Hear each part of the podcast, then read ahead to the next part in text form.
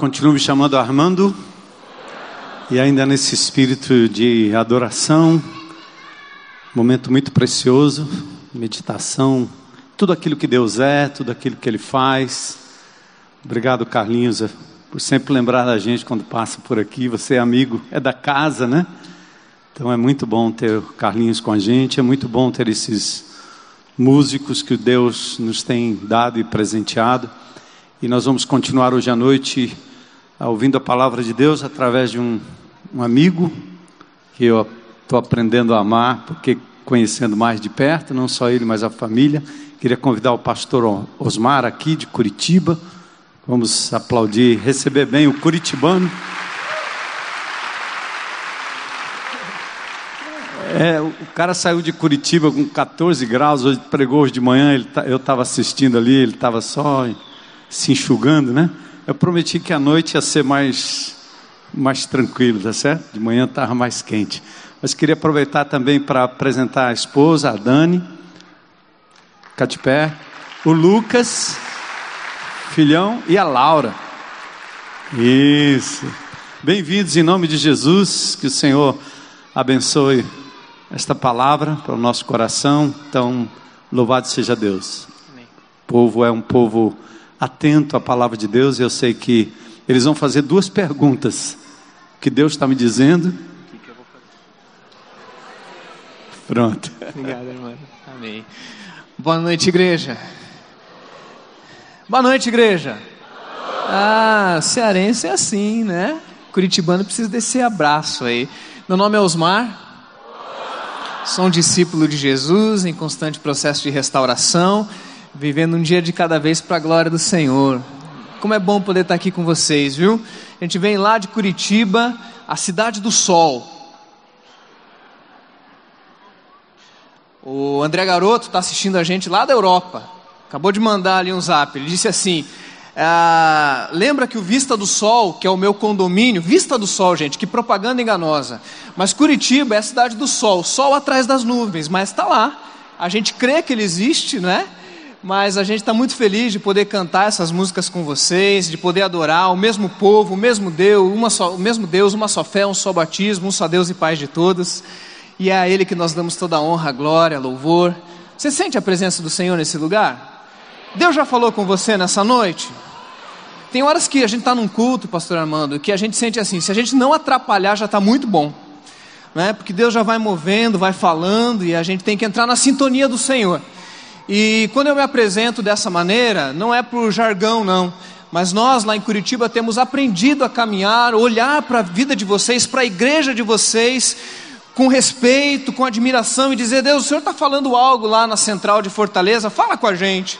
E a gente trouxe o CR, o Ser Novo, então nós nos apresentamos assim lá em Curitiba, e de fato, para mim é um privilégio, uma responsabilidade trazer alguma mensagem que faça sentido para uma igreja que é tão preciosa para a gente. Ainda mais esses últimos dias de feriado, fomos muito amados, Deus inchou, inflou o nosso coração de amor, a gente vai voltar para Curitiba derramando e fluindo o amor de Deus por causa da vida de vocês, através da família pastoral, da equipe pastoral. Louvado seja Deus pela vida de vocês, tá bom, queridos? Eu trago uma palavra, uma reflexão bíblica. Eu peço que você abra a sua Bíblia lá no, no livro de Mateus, capítulo 25. E é tão somente uma aplicação de uma parábola de Jesus e que tem incomodado o meu coração nessas últimas semanas, nesses últimos meses, uma vez que a igreja, ela é esse organismo vivo, essa organização que vai além da instituição, mas é um corpo vivo de Cristo e que já nasceu com o DNA da reforma.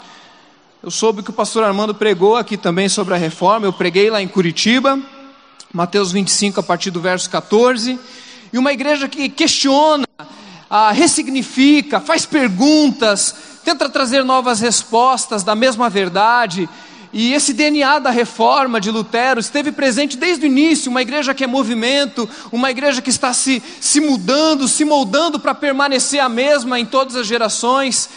E eu acredito que Jesus nesse texto está fazendo isso. Eu vou te convidar a ficar de pé. Ah, isso sim eu estou copiando de vocês, tá bom? Porque eu sei que daí vocês dão aquela esticada no esqueleto, não é isso? Também por respeito à palavra de Deus. acompanhe na sua versão, Mateus 25, de 14 em diante. Diz assim a palavra do Senhor: O reino dos céus também pode ser ilustrado com a história de um homem que estava para fazer uma longa viagem. Ele reuniu-se com seus servos e lhes contou, e lhes, perdão, para fazer uma longa viagem. Reuniu seus servos e lhes confiou o seu dinheiro, dividindo-o de forma proporcional à capacidade deles. Ao primeiro entregou cinco talentos, ao segundo entregou dois talentos, e ao último entregou um talento e foi viajar. O servo, recebeu, o servo que recebeu cinco talentos começou a investir o dinheiro e ganhou outros cinco. O servo que recebeu dois talentos também se pôs a trabalhar e ganhou outros dois. Mas o servo que recebeu apenas um talento cavou um buraco no chão e ali escondeu o seu dinheiro do seu senhor. Depois de muito tempo, o senhor voltou de viagem e os chamou para prestarem contas de como havia usado o dinheiro. E o servo ao qual ele havia confiado cinco talentos se apresentou com mais cinco. O Senhor me deu cinco talentos, talentos para investir, e eu ganhei mais cinco, total dez. Só recebi cinco, mas entreguei dez. O Senhor disse: Muito bem, meu servo bom e fiel, você foi fiel na administração dessa quantia pequena e eu agora lhe darei muitas outras responsabilidades. Gosto muito dessa versão, viu, querido? Já é a aplicação da sua versão sobre o pouco foste fiel, sobre o muito te colocarei. Venha celebrar comigo ou entra no gozo do teu Senhor. O servo que havia recebido dois talentos se apresentou e disse: O Senhor me deu dois talentos para investir e eu ganhei mais dois. O Senhor disse: Muito bom, meu servo bom e fiel. Você foi fiel na administração dessa quantia pequena. Agora lhe darei muitas outras responsabilidades. Venha celebrar comigo. Por último, o servo que havia recebido um talento veio e disse: Eu sabia que o Senhor era um homem severo. Isso aqui está muito certo, viu, queridos? Que colhe onde não plantou e ajunta onde não semeou. Preste atenção nisso, esse é o nosso Deus. Ele está buscando reunir aonde ele não semeou. E isso existe uma responsabilidade minha e sua que eu pretendo ah, desafiar hoje você. Tive medo de perder o seu dinheiro e por isso o escondi na terra e aqui está ele. O Senhor, porém, respondeu: servo mau e preguiçoso. Se você sabia que eu colho aonde não plantei e ajunto, ajunto onde não semeei, por que não depositou o meu dinheiro? Pelo menos eu teria recebido os juros.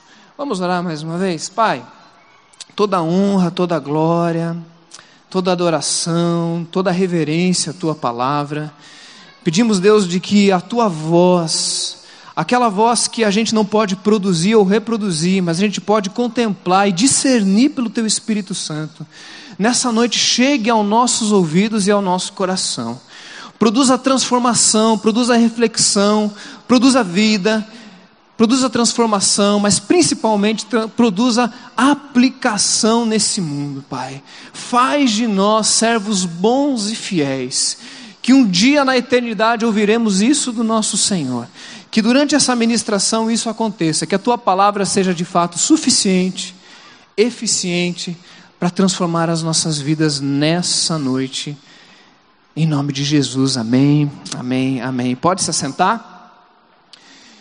Queridos, cada vez que eu leio uma parábola de Jesus, ou um ensino da, da palavra de Deus, ou mesmo qualquer texto da palavra de Deus, eu sou surpreendido por um ensino, um ensino, uma, algo novo, algo diferente, uma minúcia do texto e eu tenho convicção de que isso é o sopro de Deus, o renovo das músicas que trazem para nós uma mensagem de uma maneira diferente, com um toque diferente. E mesmo quando eu preguei pela manhã, Deus falou comigo algo, e agora eu li e eu vi algumas coisas diferentes, alguns caminhos para que eu possa pregar nessa noite. E eu creio que de verdade a palavra de Deus ela é viva, eficaz e ela é tão viva que ela consegue responder perguntas novas e diferentes com a mesma verdade. Eu creio que nós não precisamos de uma nova Bíblia, você crê nisso? Nós não precisamos de uma nova verdade, nós não precisamos de um novo Evangelho. As boas novas, a velha cruz do Cristo continua suficiente, amém, querido? Suficiente, eficiente, é dela que nós falamos, é nela que nós cremos. Contudo, o contexto que nós vivemos, ele muda. E ele muda muito rápido, ele muda a cada geração, e às vezes numa mesma geração, algumas vezes ele muda. Eu nasci numa época em que tablet era tablete de chocolate. E tablet, eu nunca imaginaria que um dia nós seríamos como os Jetsons. E os Jetsons aqui, quem vai lembrar desse desenho, vai denunciar a idade do MacGyver, dos Jetsons, né? Olha quanta gente experiente nesse lugar, né? E a gente não imaginava que um dia nós iríamos conversar com um aparelho tempo real, e isso, será que isso vai acontecer? Isso, isso acontece, isso até já é acessível. Isso nos trouxe um, um, nível de relacionamento, de informação, de montanha de informação e de questionamentos, aonde as pessoas estão confusas, estão se perdendo nos seus ah, entendimentos e convicções. E a verdade permanece a mesma, mas as perguntas mudaram. E uma, um dos desafios de igreja no século 21 é respondermos às questões que estão sendo feitas, porque nós temos as respostas. As perguntas são no nível: o que é família? Vocês estão percebendo que as pessoas estão questionando o que é família? Será que família é papai, mamãe e filhinhos? Lá na igreja nós comemoramos o Dia dos Pais e o Dia das Mães. Ainda que exista um movimento de não se comemorar mais para que sejam politicamente corretos com as crianças que não têm pais e mães. E a nossa igreja, como essa igreja, também tem um trabalho com isso. E quando as crianças vêm sem pais ou mães, nós não constrangemos de maneira nenhuma, mas naquele final de semana, do dia dos pais ou do dia das mães, eles recebem um papai e uma mamãe lá. No dia dos pais e no dia das mães. Porque nós cremos na família como a palavra de Deus ensinou. As perguntas são ideologia de gênero. E a gente continua dizendo a ideologia de Gênesis. Essa é a nossa ideologia. Homem e mulher, Deus fez assim para que nós pudéssemos nos multiplicar e a biologia nos ajuda, a fisiologia nos ajuda a proclamarmos a verdade básica da palavra de Deus. E as pessoas precisam aprender o que é família, aprender conosco, conviver e nós respondermos a isso. Queridos, o mundo tem feito perguntas cada vez mais novas e mais difíceis, e quando a gente arranja as, as respostas, mudam as perguntas, e nós temos que correr para a palavra de Deus, para a mesma verdade e responder novamente. O mundo está aprendendo a se destruir, atentados, lobos solitários.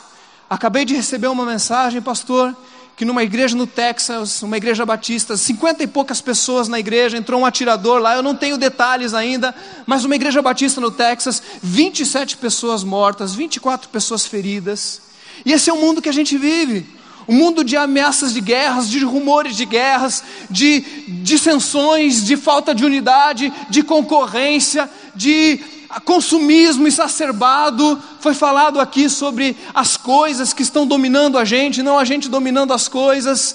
É este o mundo que nós vivemos. Eu gostaria de perguntar para você se você acredita que nós temos a verdade. Nós somos o povo da verdade porque nós temos Cristo. Esse texto aqui está falando de um Jesus que ele vem então para ressignificar o Velho Testamento. Jesus ele não veio para contradizer o Velho Testamento.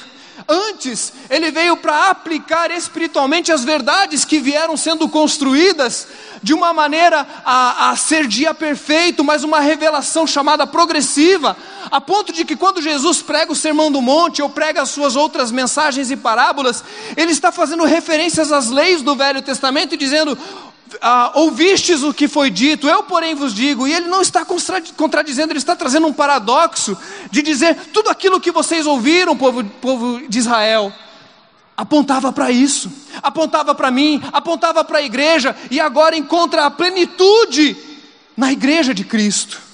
E existe uma mudança básica de paradigma nesse texto que para mim é muito forte de que no Velho Testamento, o Deus Todo-Poderoso, que com mão forte tirava o povo do Egito, que abriu o Mar Vermelho, que fazia o povo passar a pés secos e que continua fazendo essas coisas mediante a sua graça e a sua benevolência, a sua vontade. Mas se no Velho Testamento o povo entregava um serviço a Deus, um culto, uma oferenda, um cordeiro, uma pombinha, algo, e Deus vinha com a sua mão poderosa dos céus e executava a sua mão sobre a terra, parece que Jesus está mudando alguma coisa aqui. O Senhor continua o Senhor, o servo continua o servo, O Senhor continua nos céus, o Senhor continua comandando, o Senhor dá as ordens. Mas agora, ao invés dele fazer toda a sua obra unilateralmente, a partir de um serviço que nós entregamos e Deus então se move dos céus, nesse texto, Jesus está dizendo: olha, o Senhor agora, ele pega cinco talentos e ele dá para você os cinco talentos. E a expectativa de Deus não é no final da vida reter novamente os cinco talentos, mas é aquele que ajunta onde ele não semeou. Ele está trazendo colheita aonde ele não plantou. Isso significa que a mudança do paradigma é: ele te deu cinco talentos, para que através da sua vida e do seu serviço que continua existindo, Faz sentido estarmos numa igreja erguendo mãos santas, dando abraços fraternos, estarmos reunidos, mas não é isso que vai mover a mão de Deus para que Ele haja. Não é mais esse paradigma do Velho Testamento, mas no Novo Testamento, essa reunião ela é uma celebração, ela é uma alegria, é gratidão, é esperança, é renovo. Mas o verdadeiro culto e o verdadeiro serviço acontece quando a gente sai daqui. Acontece quando nós entregamos nas nossas mãos em culto, em serviço ao Senhor os nossos talentos que recebemos, e Deus vai falar: a partir desses cinco talentos eu vou te dar dez, mas seja fiel no pouco, que sobre o muito te colocarei. Esses dois talentos que você recebeu, agradeça a Deus, venha numa reunião linda como essa, mas saia daqui e coloque ao serviço do Senhor, porque o Senhor continua mandando, o servo continua obedecendo, mas a dinâmica mudou. Agora a mão toda poderosa de Deus move através da minha e da tua mão. Estenda a sua mão assim, ó, fala assim: Deus, usa a minha mão, usa as minhas mãos, usa a minha vida. Queridos, a mão poderosa de Deus continua agindo, a mão poderosa de Deus continua transformando a vida de pessoas. Queridos, as pessoas estão cansadas de discursos, as pessoas estão cansadas de teorias, as pessoas não suportam mais belos discursos, existe um medo ah, nessa geração cheia de informação, onde as pessoas são superficiais em tudo, aonde muita gente sabe muita coisa e escreve então livros de doutorado, de pós-doutorado e aqueles livros de mil páginas que ninguém nunca vai ler, mas ele está lá numa estante e deu um título para a pessoa. E as pessoas então sabem muito, estudam muito, e tem uma geração da igreja que ama tanto estudar a Bíblia que se confundiu e se perdeu. Se tornou doutor do Velho Testamento, doutor do Novo Testamento, doutor nas Escrituras, mas se perdeu porque enfiou a cabeça como um avestruz e só sabe produzir textão no Facebook. Eu fujo de textão no Facebook, pessoal, porque geralmente quem escreve demais no Facebook faz pouco. Esse é um lado. O outro lado é aquele pessoal que sai fazendo de qualquer jeito. Conhece gente assim? Que vai trabalhar e pega cargo e vai lá. E, e olha, tem gente que pega tanto cargo na igreja que eu acho que está fugindo da família. Porque em vez de ir para casa cuidar do primeiro ministério que é a sua família, amém, gente? Qual que é o primeiro ministério que a gente tem? Quem são os primeiros discípulos que a gente faz? Ali, ó. Ali os dois. Não ganhar esses dois aí. Não adianta ganhar mais ninguém. E daí, as pessoas então vão trabalhando, vão se envolvendo, e o nome disso é ativismo. E se a gente faz sem reflexão, se a gente faz sem olhar para o lado, o que está acontecendo, quais são as perguntas, nós podemos cair em alguns erros muito perigosos. E eu chamo isso de percalços e perigos do serviço. Você que já entendeu a tua missão, o teu serviço, o que Deus quer te usar, mas a gente pode fazer isso com a motivação errada. Moisés, no final da sua vida, pensa num homem usado por Deus. Pensa num homem que no Velho Testamento era alguém. Eu imagino o coitadinho de Josué, né? O texto fala lá em, em Josué que Josué não tinha feito nenhum milagrezinho. E ele estava assumindo. E Moisés, então, era o, era o cara. Ele subia, descia lá do monte com, com o rosto brilhando durante um tempo, tinha que colocar um véu. Pensa num homem usado por Deus. Mas no final da sua vida, sabe o que acontece com Moisés? Deus fala: fere a rocha, porque vai sair água. Fere a rocha. E Moisés fere a rocha. Não basta fazer a coisa certa. Eu diria até não basta nem fazer do jeito certo. Porque tem muita gente que faz a coisa certa de uma excelência tremenda, executa de uma maneira acima da, da média. é talentoso, é carismático. Mas sabe o que Deus falou com Moisés naquela, naquele momento? O teu coração, Moisés, não está do jeito que eu gostaria. A coisa certa, do jeito certo, com o coração errado. Deus fala para Moisés: Moisés, teu coração está igual ao do povo. Eu sempre te ouvi, Moisés, porque você nunca se deixou contaminar pelo povo e agora você feriu a rocha de uma maneira que o povo sempre fez. E por causa disso, Moisés não entra na terra prometida. Depois você conversa com Deus se ele foi muito severo com Moisés. Com certeza Deus tem os seus planos e os seus desígnios. Mas o que ele está falando, nos ensinando, é que se o nosso coração não estiver correto, não basta cantar belas músicas, não basta fazer com excelência, nós temos que ter a motivação correta. E tem alguns perigos, algumas motivações que podem nos espantar e nos espalhar da verdadeira missão. Uma delas é o orgulho espiritual, da gente se achar o último, a última bolacha, biscoito ou bolacha aqui no Ceará? Biscoito? Biscoito? Biscoito. Lá, no, lá em Curitiba é bolacha. Tá? Também não sei se lá em Curitiba é bolacha, é qualquer um lá, né? A gente é o último do pacote. A gente acha que quando a gente chega, daí a, a, a unção, né, chegou junto. Quando a gente chega num culto como esse, eu venho com tanta reverência, queridos, porque Deus já está fazendo. Eu creio num Deus que se move desde o Gênesis sobre, sobre a face da terra. E Deus continua se movendo. E Ele vem se movendo. E Jesus fala assim: Meu Pai trabalha até hoje e eu trabalho também. Porque Deus está agindo nessa terra. Deus está fazendo algo. E eu preciso chegar e dizer assim: Deus, o que, que o Senhor está fazendo aqui? O que, que o Senhor está fazendo nessa tenda? O que, que o Senhor está fazendo nessa igreja? O que o Senhor está fazendo nessa cidade? O que o Senhor está fazendo na minha família? Porque Deus já chegou antes, gente. Deus já está agindo. Quando você chega com o teu GR naquela casa, Deus já está lá. Deus já preparou, Deus já está preparando aquele lugar. Então, menos, menos. Eu soube de um pastor que estava estreando aquele microfoninho de auricular, né? Na, na época tinha pouco isso. E ele então achou o culto xoxo. Esse pessoal não cantou, parece que não estava, né? Ele falou assim: puxa, quando eu for pregar, daí Deus vai se manifestar. E olha, pela graça e pela misericórdia do Senhor, encheu de gente no apelo. E ele ficou todo cheio de si. Só que na hora que ele foi pegar a Bíblia ali atrás, ele esqueceu que o microfone estava ligado. E quando ele pegou a Bíblia ali atrás, ele disse assim: Hoje eu arrebentei. E o povo todo escutou.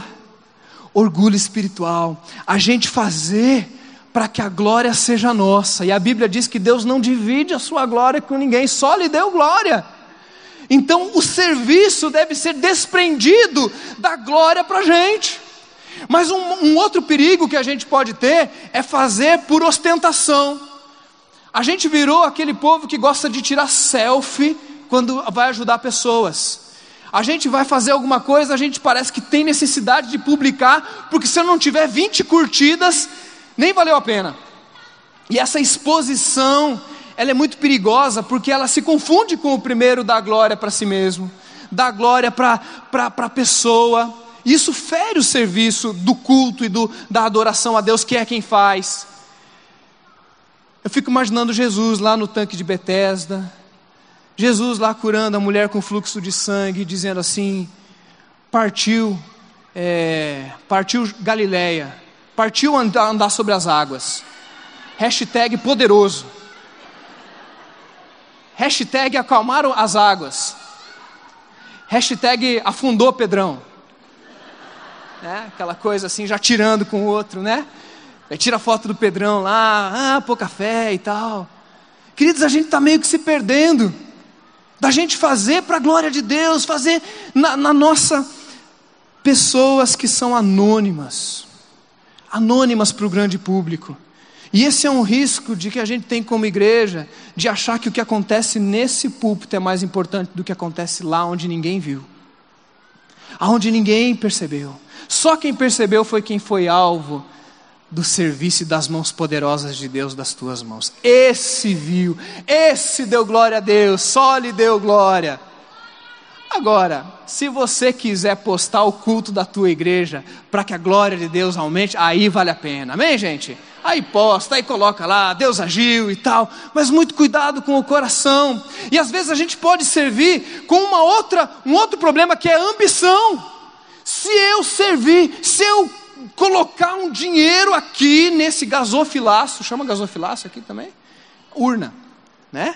Se a gente coloca o dinheiro aqui, se eu for fiel no pouco, sobre o muito te colocarei. Olha que hermenêutica diabólica, porque ela é gananciosa, ela traz a ostentação para nós, ela, ela inverte a cultura do reino. Eu entrego aqui para abençoar lá.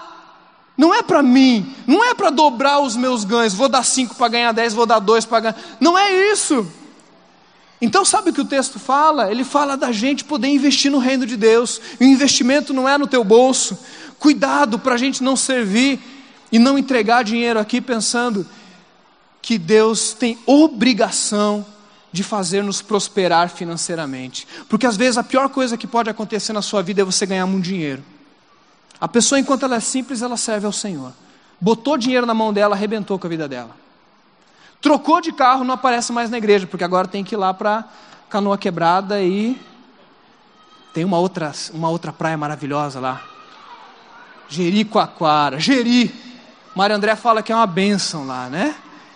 Ganhou um carro, ganhou um dinheirinho, Deus prosperou, abandonou a igreja. Pode ser pior coisa. Não pode, ganância, ambição pode ser uma maneira de você servir, de você contribuir, que não vai glorificar a Deus e que não vai alcançar o teu próximo. Uma outra maneira que pode ser muito perigosa é o medo. É o medo de que Deus vai pesar a mão. Queridos, nós não podemos entender assim, porque Deus se, se relaciona conosco, Senhor e servo, Senhor e obediente. Mas João 15, Jesus nos revela um Deus que continua sendo Senhor, mas ele já não nos chama de servo, mas de amigos. E a relação começa a ser uma contribuição por graça e não por medo, por amor e não por medo, porque o amor lança fora todo medo. E eu já escutei de púlpitos de igreja dizendo assim: quem não dá na igreja, gasta na farmácia. Olha, Deus está falando. Você vê o medo? Você vê o medo? Então eu vou ter que entregar, porque senão eu não vou encontrar uma vaga e eu vou ter que ser, eu vou acabar sendo multado. Porque como se Deus fosse esse Deus que estivesse buscando a quem pudesse punir. Mas Deus está buscando a quem possa abençoar, a quem possa pro, a promover. E a gente entrega por amor e por graça. E quando a gente aprende a fazer isso, nunca mais a gente deixa de dar. Nunca mais a gente deixa de entregar porque não precisa de medo, não precisa de culpa. Aconteceu umas duas ou três semanas atrás com o meu filho, estávamos numa padaria lá em Curitiba, e quando a gente saiu, estava saindo da padaria, um jovem, jovem, forte, musculoso até, alto, bem apessoado, bateu no vidro e falou assim: O senhor pode me dar um dinheirinho? E nós temos lá em casa ah, o ensino de não entregar no, no, no, no no, sina, no sinaleiro, né, no farol, na rua, porque a gente entende que a gente pode entregar dentro da igreja que já tem um trabalho social, ou mesmo numa instituição, porque muitas vezes quando a gente entrega ali, aquilo vira droga, aquilo vira a bebida, e eu não estou querendo doutrinar como você faz, eu estou falando da minha experiência, e eu entendo que eu não devo entregar aquele valor. E eu disse: não, não vou entregar nada, eu não tinha mesmo para entregar. E quando eu estava saindo, ele bateu no vidro, foi bem agressivo, não é, Luca? E disse assim: Que Deus tenha misericórdia de você. É isso que ele falou, Luca? Que Deus tenha misericórdia de você. Agora você imagina um pastor. Ainda bem que eu não estava com adesivo da igreja ali, porque senão a culpa ia ser o dobro, o triplo. Um pastor ouvindo de uma pessoa assim dizendo: Que Deus tenha misericórdia de você. Irmãos, naquela hora eu saí dali e falei assim: Diabo, o diabo não vai ganhar de mim na culpa. Eu não vou voltar para entregar porque eu não preciso. Eu sei como eu administro o meu dinheiro. E eu sei como eu tenho entregado e como eu tenho abençoado pessoas com o meu dinheiro. E eu virei para o Luca e falei: Luca, você sabe porque eu não estou dando, né? Ele falou: Sei, papai. Eu sei. Mas a culpa, e muitas vezes a gente entrega no farol. Vê se, gente, vê se você pode concordar comigo. Para se livrar da pessoa. A pessoa está te incomodando ali, você pega dois reais e fala assim: suma-se daqui. Não é amor, não é graça, não é nem desejo que a pessoa seja, que aquele dinheiro, não. A gente faz isso para que a pessoa saia do meu campo de visão para eu não me sentir culpado. E a gente vai fechando os nossos olhos para que a culpa não alcance a gente. Eu quero te convidar hoje a dispor todos os teus bens sem culpa, sem medo, sem ganância, sem vaidade, sem ostentação, mas dizendo: Deus, esse culto, o Senhor vai agir na minha vida, através da minha vida, para a tua glória, e pela graça e pela misericórdia do Senhor. Não porque eu sou bonzão, não porque eu tenho muitos talentos, mas porque eu vou dispor os meus dons, sejam eles quais forem hoje, no altar do Senhor. Essa igreja, ou a igreja de Cristo, tem pelo menos três maneiras de ajudar você a fazer isso.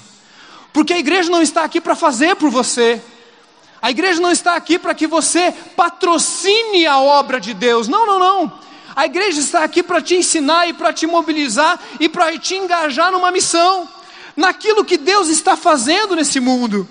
A missionária Analzira Nascimento, ela me ensinou que deve ser uma oração que todos os dias todo crente deve fazer quando acorda. Deve se levantar e dizer assim: Deus, o que o Senhor está fazendo nesse mundo?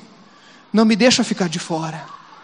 Deus, o que o Senhor está fazendo na minha família, não me deixa ficar de fora. Deus, o que o Senhor está fazendo na minha igreja, não me deixa ficar de fora. Deus, o que o Senhor está fazendo no Congresso Nacional, não me deixa fazer de, ficar de fora. Deus, o que o Senhor está fazendo nesse bairro de pedras, não me deixa ficar de fora. E a igreja é esse lugar de catalisar, de atrair pessoas para o movimento de Deus, para o que Deus já está fazendo, e dizer: venham. As três maneiras são: primeira, na igreja aqui, nesse negócio chamado instituição, que é uma necessidade humana.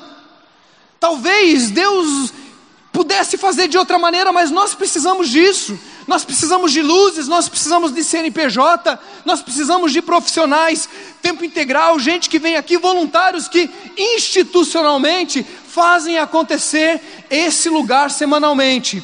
Quantos né, semanalmente são abençoados por esse lugar e por essa tenda aqui? Diz amém. Sim, Deus usa a tenda. Deus usa o púlpito, Deus usa o microfone, Deus usa o data show, Deus usa o que Ele quer. Deus usa aquele povo que está lá tentando pegar eu mexendo para lá, para cá e a câmera indo atrás, para poder o Evangelho chegar lá na Europa. Deus usa tudo isso e faz sentido para mim você ser voluntário dentro de uma igreja local 90% das vezes que aparece a palavra igreja no Novo Testamento, não se refere à igreja de Cristo, à igreja invisível, à igreja. Não, não, não, não. Fala da igreja de Éfeso, a igreja de Colosso, a igreja da casa de Priscila e Áquila, a igreja que tem um locus, que tem um lugar, que tem liderança, que tem organização, que tem horário para reunir, que tem horário para acabar, e olha aqui para eu poder acabar no horário que tem, horário, que tem organização. Um organismo que tem organização. Vale a pena você tirar um tempo da sua semana para ser voluntário na instituição, que é algo que abençoa demais. Estava ali tomando água, minha filha percebeu isso, e a gente tomando água, porque Curitibano está tomando muita água aqui em Fortaleza, para compensar, né? Compensar a perda de água. E eu vi isso de manhã, já tinha visto da outra vez. Você que quer ser voluntário na geração futuro, venha a espaço, alguma coisa assim estava ali colocado. Quem que viu isso aí ali do lado, né? Eles colocaram numa coisa, lugar estratégico, né? Ah, mas a igreja é tão grande, tem 200 voluntários, 300 voluntários. Sempre tem espaço para quem quer servir. Sempre há espaço para quem quer servir. Você já percebeu que não tem a palavra líder na Bíblia? Tem liderança, tem dom de liderança, tem função de liderança, mas quem exerce a liderança é o servo. Sempre tem espaço para quem quer servir na igreja. Você quer servir nessa igreja? Tem espaço. Você quer abençoar a vida de pessoas dentro da igreja? Tem espaço. Sempre, sabe por que, que sempre tem espaço? Porque a igreja sempre está expandindo. E quando chegam todos os voluntários suficientes, o pastor Armando fala assim: vão abrir uma nova frente daí falta voluntário. E daí tem que levantar a voz, precisamos de mais voluntários. Daí chega voluntário, completa aquela equipe. Deus fala assim: Eu estou movendo, agora a gente vai para lá. Falta voluntário. E a igreja de Cristo sempre vai requerer mais voluntários, porque nós estamos num projeto de expansão. A igreja de Cristo não é uma igreja de manutenção. Essa igreja não existe para poder ficar cuidando, não, a gente está aqui para poder expandir as coisas. E você faz parte disso, porque quando você se voluntaria, Deus vai abrindo a tenda, a tenda física e a tenda espiritual. Segunda maneira que você pode servir nesse, nesse modelo chamado Igreja de Cristo, chamado IBC, é através da igreja. A igreja significa eclesia, chamados para fora, aquele povo que dentro desse lugar aqui é catapultado para fora, é empurrado para a semana, é, é, é, é mobilizado, é tratado, é ensinado, é treinado, mas é empurrado para a missão, como a gente tem falado nessa mensagem.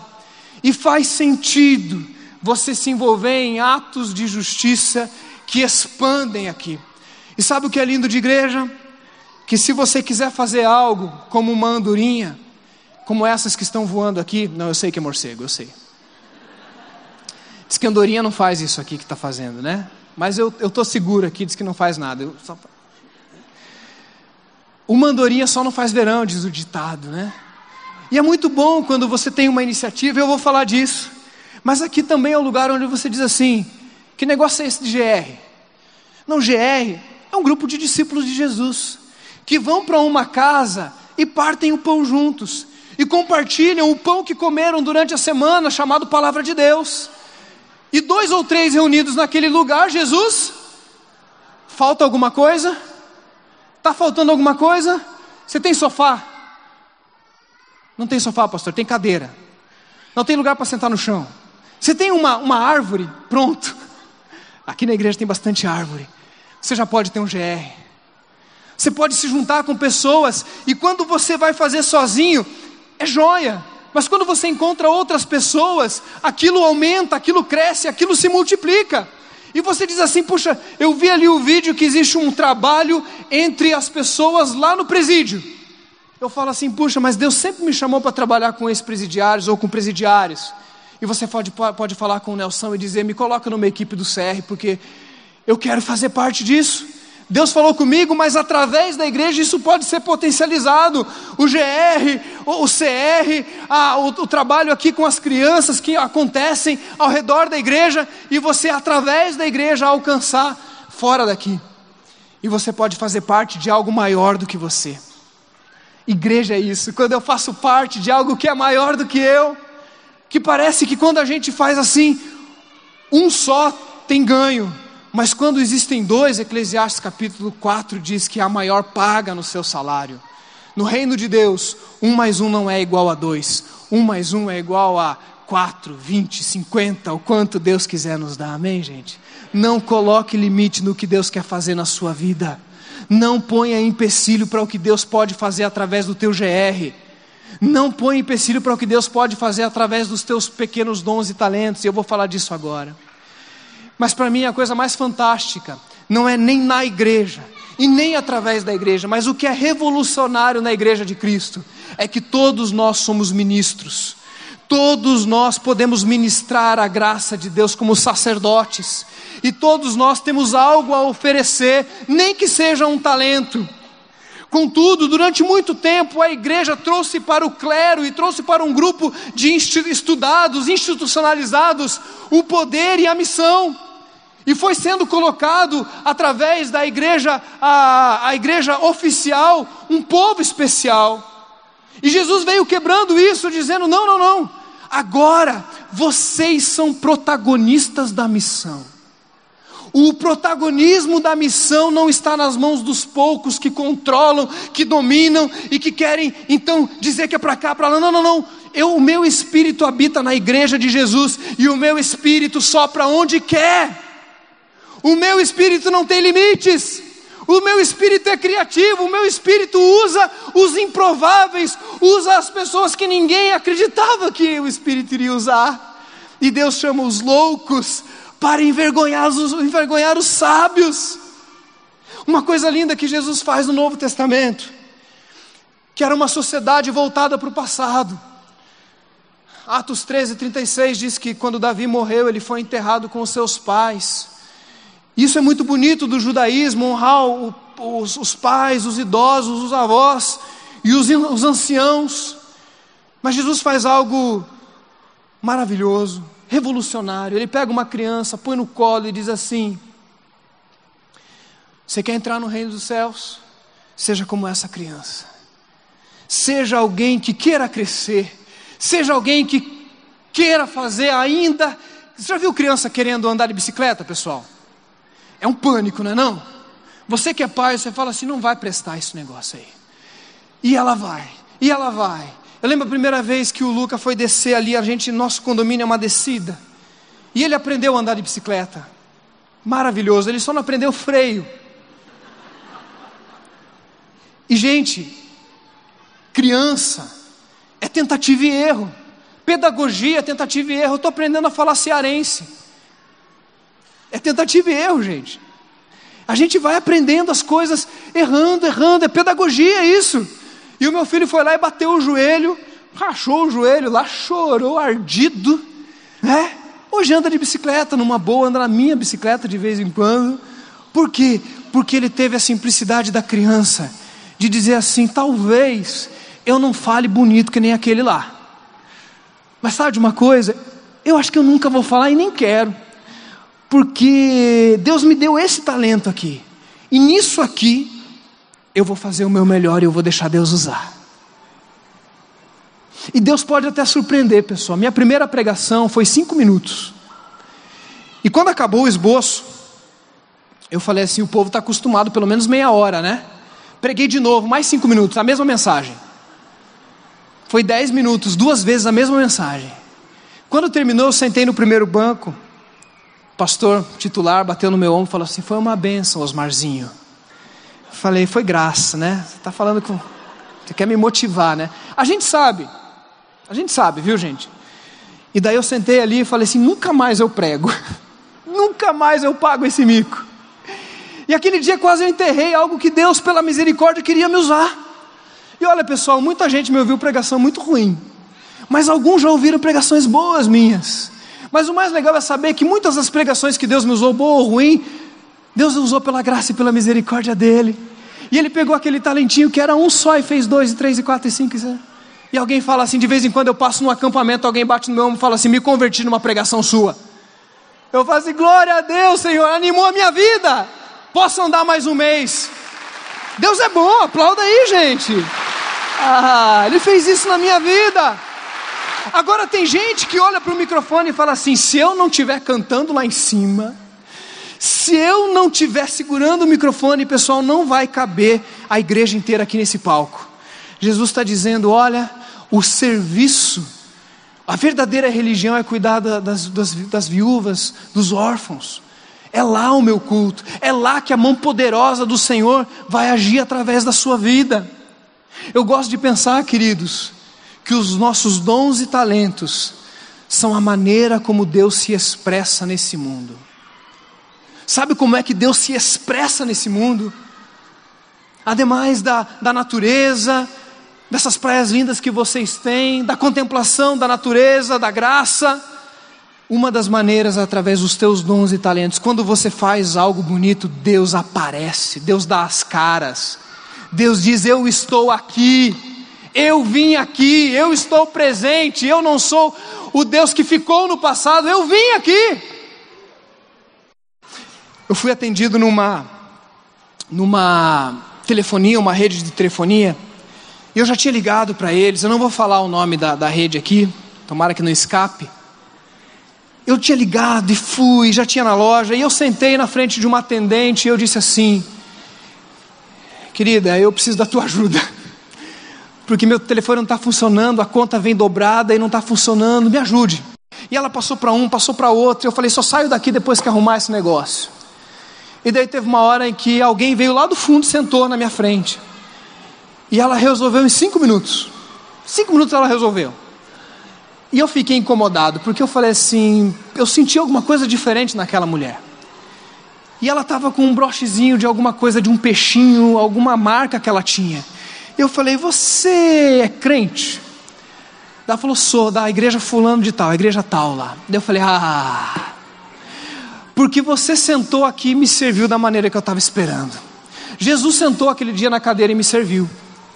Jesus cuidou de mim naquele dia através daquela mulher. E eu saí de lá glorificando ao Senhor, porque Ele agiu através do dom e do talento daquela mulher, resolveu algo que ninguém resolvia. E um problema que a gente faz, muito grande, é a gente dizer que os pastores, e queridos, tem que honrar os líderes, porque eles têm uma função especial. A gente vai prestar conta do rebanho, e Deus vai dizer: e aí, como é que foi? Entreguei para vocês. Honre os pastores, a liderança. Mas a gente faz algo muito errado, que a gente só ora e consagra pastores e missionários. A gente traz essas pessoas à frente, coloca a mão sobre elas e disse: vai, vai que eu vou te pagar, vai que eu vou te sustentar, vai que eu vou fazer, que, que você vai ser sustentado pela minha oração. Olha só o risco. E a gente esquece que Deus está levantando pessoas que têm o dom de cuidar de alguém dentro de um hospital. E a pessoa vai atender a pessoa que, que chegou lá, que passou uma fila enorme, seja enfermeiro, seja auxiliar de enfermagem, e eu falo assim: eu vou ser Jesus para você nessa hora aqui. E você vai ser, você vai receber o melhor atendimento da sua vida. Quando você vai limpar um banheiro, ou aqui na igreja, ou em algum lugar, ou, ou algum trabalho voluntário, você vai dizer assim: as pessoas vão passar por esse banheiro e vão dizer assim: Jesus que limpou esse banheiro aqui, porque vai ser o banheiro mais limpo que as pessoas já viram. Daí você vai dizer assim: olha, eu vou visitar, eu vou lá no GR, e quando eu for no GR, eu não vou com o coração de dizer assim, preciso de uma palavra. E às vezes a gente precisa, às vezes a gente precisa mesmo, não precisa? Vai para o GR dizendo assim, preciso de uma palavra. Hoje, Senhor, fala comigo. Mas não dá para ir sempre não, viu gente? Porque daí está doente. Diz que uma irmãzinha toda semana ia na igreja, falava, ia no GR e dizia assim: Vocês oram pelo meu problema? Eu estou com os problemas aí, estou com os problemas, ora por mim. E o povo orava. Na segunda semana falava assim: Eu estou com alguns problemas, um problema aqui, vocês podem orar? E o povo orava. E na terceira semana, na quarta semana, na quinta semana, o povo já orava para não ir porque é gente que drena, é gente que não, não entendeu que apesar das suas lutas e dificuldades que acontecem, Deus quer usar você enquanto isso. Não espere um cargo na igreja para servir, aleluia. Não espere um reconhecimento para que você possa servir. Levante e vá, levante e faça. Ah, pastor, mas eu não encontrei ninguém, a igreja não me apoia, não tem visão para isso. Querido, você é igreja. Na igreja, através da igreja, como igreja, vai e faz, começa, começa com algo. Eu acho lindo a visão de Eliseu. Se o Carlinhos puder me ajudar aqui, amado, porque essa música do, do Carvalho de Justiça é maravilhosa. Tá bom? Se puder cantar mais uma vez para gente.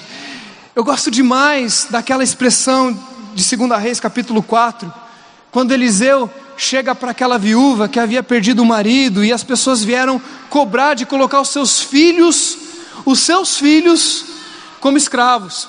Pensa nisso. Pensa alguém tentar levar os seus filhos como escravo. E ela chega diante de Eliseu e fala assim: Me ajuda aí, porque meu, meu marido, inclusive, era do teu time, aí participava e, e eu perdi. Sabe o que, que Eliseu fala para aquela mulher? Ele chega para ela e diz assim: O que, que você tem em casa? O que, que você tem em casa? E é mais maravilhoso é que a mulher responde: Não tenho nada. Olha que sincera, porque ela tinha perdido o marido, só tinha problema, só tinha dificuldade, só tinha luta. Ela foi sincera, ela falou: Não tenho nada. Só que ela fez uma vírgula: Não tenho nada, mas eu tenho umas vasilhas aí. Quando ela fala que tem umas vasilhas, eu imagino que Deus está falando assim: Você tem um talento. Você tem meio talento, você tem um quarto de talento, mas isso é suficiente para eu multiplicar. Isso é suficiente para eu fazer algo que você nem imagina. Ontem ali no encontro ali no Getsemane, e se vocês não chamarem aquilo de Getsemane, vocês estão perdendo uma oportunidade. Porque é lindo demais, né? No Getsemane, teve um irmãozinho falou que o GR foi, começou a multiplicar, de repente escapou para uma cidade 400 quilômetros daqui. Não, não é 400 quilômetros, é isso? 400 quilômetros, gente. E sabe o que aconteceu? Uma pessoa que tinha uma vasilha de barro, que talvez disse aqui: Não tenho nada. Mas de repente falou: Na verdade, eu tenho sim, Deus. Eu tenho uma hora por semana. Eu tenho duas horas por semana. Eu tenho um celular para mandar o WhatsApp e chamar o pessoal. Eu tenho um Facebook para abençoar a vida de pessoas. Eu tenho um carro. Eu tenho uma casa. Eu tenho saúde.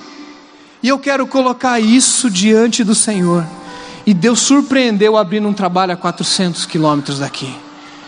E sabe o que acontece? Eu converso com o pastor dessa igreja e ele fica muito feliz disso, porque ele sabe que ele acaba perdendo o controle. Mas ele sabe que o controle está nas mãos do Espírito Santo. E quando isso acontece, o reino cresce. Não fica preso numa pessoa, na visão de uma pessoa, mas na visão da igreja que se multiplica multiplica a ponto de você dizer: Uau! Como Jerusalém que escapou para Antioquia e de repente uma igreja em Antioquia. Manda lá, porque vai ver a doutrina desse povo. E quando chega lá, tinha uma igreja missionária, mandando dinheiro para sustentar as viúvas da Judéia, porque o Evangelho de Jesus é acima do nosso pensamento. Mas tudo começa com alguém que diz: Eu não tenho nada, mas lá em casa eu tenho isso. Estende suas mãos assim à frente. Não para receber, tá bom, gente? Tem gente que fala assim: Deus agora derrama, né? Eu fui fiel no pouco, me coloca sobre muito. Não, não, não, você entendeu que não é isso. É dizer assim: Deus, eu tenho uma aliança na minha mão e isso significa uma família. Deus, eu quero servir a minha família, e eu quero ser bênção na minha casa. E quando eu chegar em casa, lá o Senhor vai multiplicar, e os filhos dos meus filhos, e os filhos dos filhos dos meus filhos, e eu não sei até onde o Evangelho vai chegar através da vida dos meus filhos, porque eu sou pastor e já preguei em Fortaleza e em Belém, mas não sei se o Luca vai pregar na Indonésia, e o filho do Luca vai pregar na Lua. Vai que já chegou lá, né? os meus filhos eu vou servir, a minha esposa e os meus filhos. Deus, eu tenho uma faculdade, eu tenho um trabalho, e lá no meu trabalho eu posso servir o meu chefe, eu posso parar de ser aquele crente que chega atrasado porque estava na vigília, mas eu vou chegar na hora certa, eu vou ser o melhor empregado que eu puder ser, nas minhas limitações, porque o texto fala, segundo as suas capacitações, você não precisa ser melhor que o outro, você tem que ser o seu melhor para Deus. E Deus vai usar o teu melhor desde que você diga: Deus, é isso aqui, Deus. Deus, eu tenho uma hora por semana. Usa essa hora, multiplica essa hora. Deus não vai chamar quem está parado, não, viu, gente? Quem está com tempo sobrando e tal, esse aí. Ah, quando eu tiver ganhar 10 mil reais, eu vou dar o dízimo. Mentira. Porque se você não é fiel no pouco, você não vai ser fiel no muito. Essa música que a gente vai cantar, o Carlinhos vai cantar que eu choro toda vez que eu escuto, me arrepia. Quero te fazer um convite. Convite para você deixar o teu lugar e dizer o seguinte: Deus, tá aqui. Tá, eu vi alguma coisa aqui, eu vi um trabalho, uma faculdade, um celular, um dinheiro, uma hora por mês, uma, o meu GR, eu vi o CR, eu vi essa igreja, eu vi algo que tem aqui, e eu quero dizer, Deus, multiplica, usa, usa a minha vida, eu quero ver os teus milagres e eu quero participar do que o Senhor está fazendo nesse mundo. Se você quer que isso aconteça, eu quero orar e consagrar sua vida como ministro do Evangelho do nosso Senhor Jesus Cristo no tempo para um mundo que precisa ouvir o Evangelho de Jesus Cristo. E você é aquele que vai proclamar libertação aos cativos, salvação aos perdidos. Você quer entregar isso ao Senhor? Deixa teu lugar aí agora e vem aqui para frente agora enquanto a gente canta. Aleluia. Amém.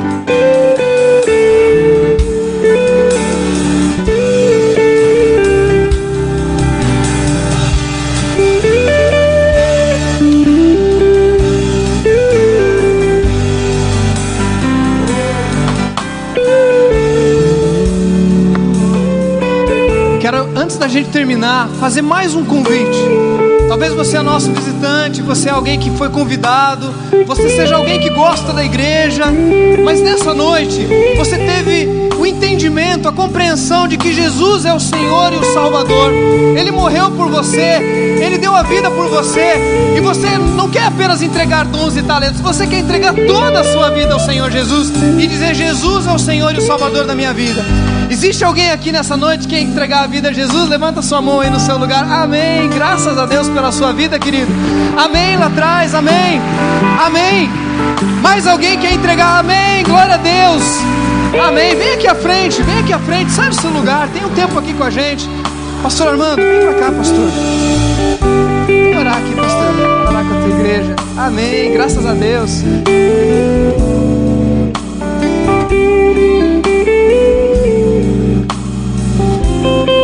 Senhor, nós adoramos o Teu nome nesta noite. O Senhor é um Deus poderoso, maravilhoso, proclamado nas mais altas alturas como o Senhor dos Senhores. E apesar dessa glória que o Senhor tem, o Senhor se importa com cada um de nós. O Senhor não tem privilegiados, o Senhor tem servos. Quantas lições hoje à noite, Senhor. Eis-nos aqui para a glória do Teu nome. Obrigado porque o Senhor trouxe o Seu servo lá de longe para dizer aquilo que nós precisávamos ouvir, para reforçar aquilo que o Senhor tem falado a cada um de nós. O Teu Espírito habitando na vida de cada um aqui. Louvado seja o Teu nome, Senhor. Toma esses talentos, meio talento, um talento inteiro, muitos talentos, vários talentos Eis-nos aqui, Senhor, acima de tudo, o nosso coração, a nossa vida, a nossa mente, Senhor, tudo que temos, mas acima de tudo, tudo que somos, para a glória do Teu nome. Continua, Senhor, enviando os Teus servos para que esta cidade possa reconhecer que Jesus Cristo é Senhor. Louvado seja o Teu nome.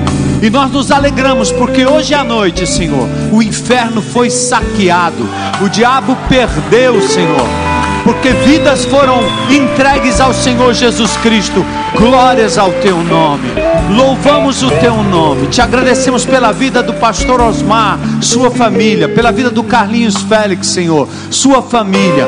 Nós, como igreja, queremos continuar, Senhor, mostrando a principados e potestades que Jesus Cristo morreu por nós, ressuscitou ao terceiro dia, está à direita do Pai em majestade, age nesse mundo através de nós, e um dia ele voltará para nos buscar e estabelecer um reino de justiça para a glória do teu nome.